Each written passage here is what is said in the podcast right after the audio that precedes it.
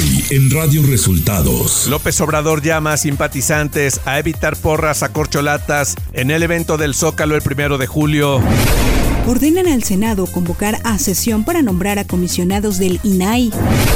El 26 de junio va por México anunciará el método de elección de su candidato a 2024.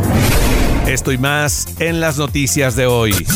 Este es un resumen de noticias de Bienvenidos al resumen de noticias de Radio Resultados. Hoy es 21 de junio y ya estamos listos para informarle Valeria Torices y Luis Ángel Marín. Quédese con nosotros, aquí están las noticias. La mañanera. El presidente López Obrador hizo un llamado a los simpatizantes de Morena a evitar llevar porras a favor de las corcholatas durante el evento del primero de julio en el Zócalo de la Ciudad de México, pues dijo que este será para celebrar el triunfo de la transformación. Hacer un llamado a todos nuestros eh, simpatizantes, a quienes apoyan la transformación, que van a asistir el sábado primero al Zócalo, primero de julio, eviten de llevar porras a favor de los que están participando para ser coordinadores de la transformación. El presidente anunció que Rafael Marín Mollinedo, quien se desempeñaba como titular de la Agencia Nacional de Aduanas, ahora será embajador ante la Organización Mundial de Comercio. En su lugar llegará André Fullón. El actual director de aduana, Rafael Marín Mollinedo, que es una gente muy cercana a nosotros, siempre ha estado en el movimiento, eh, va a ser embajador eh, en la Organización Mundial de Comercio. Nos va a representar.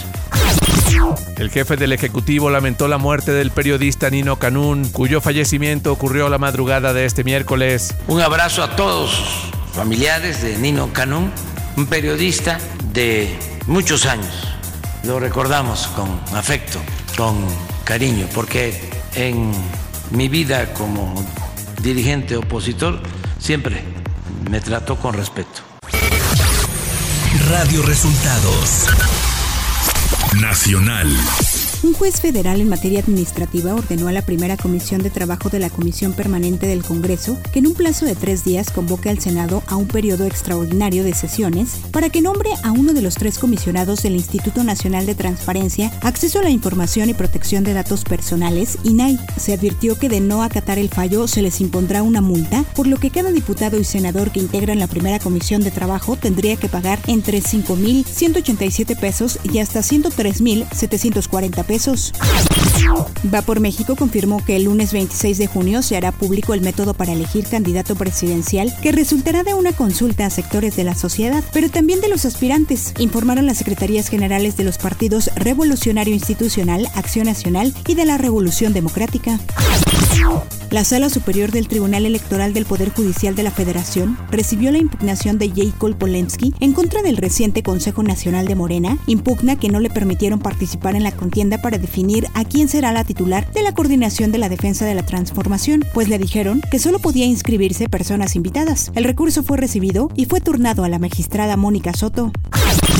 La Fiscalía General de la República obtuvo del Juzgado Segundo de Distrito con sede en Almoloya de Juárez, en el Estado de México, libró 16 órdenes de aprehensión en contra de igual número de militares presuntamente involucrados en la desaparición de los 43 normalistas de Ayotzinapa, en hechos ocurridos en septiembre de 2014. Ciudad de México.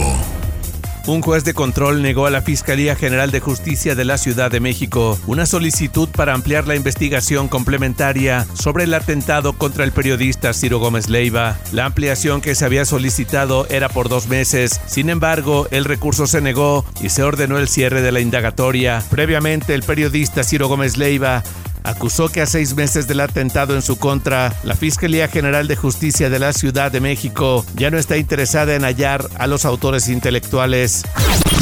Este martes ocurrieron dos balaceras en la Ciudad de México. La primera en la central de autobuses del sur en Taxqueña. Dos presuntos asaltantes murieron y al menos otras dos personas resultaron lesionadas en un ataque armado en un intento de asalto a personal de traslado de valores cuando los custodios repelieron la agresión. La segunda, la segunda balacera dejó dos personas heridas en el cruce de las calles Hamburgo y Dinamarca en la colonia Juárez, muy cerca de Paseo de la Reforma, cuando dos hombres que se encontraban a bordo de una camioneta negra en el estacionamiento de un establecimiento de comida rápida fueron atacados a balazos por dos sujetos que viajaban a bordo de una motocicleta, quienes huyeron de forma inmediata rumbo a circuito interior.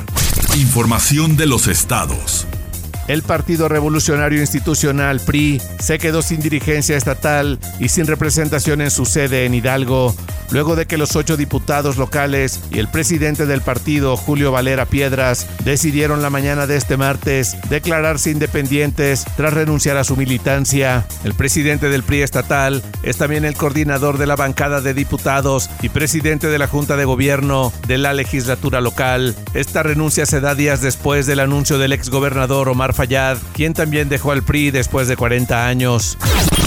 La secretaria de Gobierno del Estado de Quintana Roo, Cristiana Torres Gómez, afirmó que el presunto móvil del secuestro de Sergio Avilés de Menegui, magistrado presidente del Tribunal Estatal Electoral, fue el robo. Explicó que cuando apareció el magistrado, se comunicó con él vía telefónica y este le dijo que sus raptores buscaban quitarle sus pertenencias. Además, el afectado descartó que este hecho esté relacionado con su cargo, pues los delincuentes nunca mencionaron algo al respecto. La Fiscalía General del Estado de Sinaloa reveló la tarde de este martes las causas de la muerte de María Beatriz León Rubio, exalcaldesa del municipio de Sinaloa. De acuerdo a la necropsia, su muerte no fue producto de un hecho de violencia hacia su persona, sino de un accidente. Hasta el momento las investigaciones apuntan a que la expriista murió por ahogamiento tras caer con su vehículo al canal lateral 18 de marzo de Los Mochis. Clima.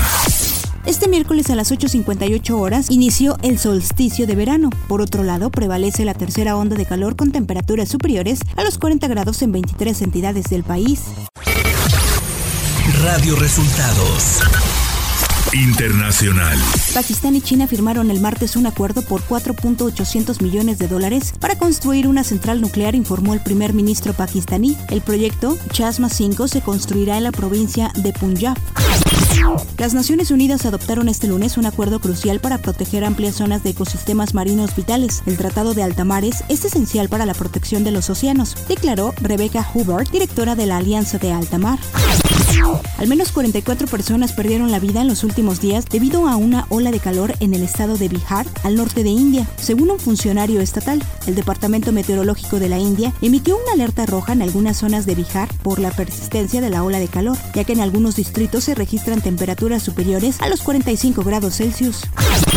La Guardia Costera estadounidense confirmó en las primeras horas de este miércoles que equipos de rescate que buscan al sumergible que visitaba el naufragio del Titanic detectaron ruidos bajo el agua en el área de búsqueda donde desapareció hace dos días. Los rescatistas calculan que el submarino podría quedarse sin oxígeno el jueves por la mañana. Deportes.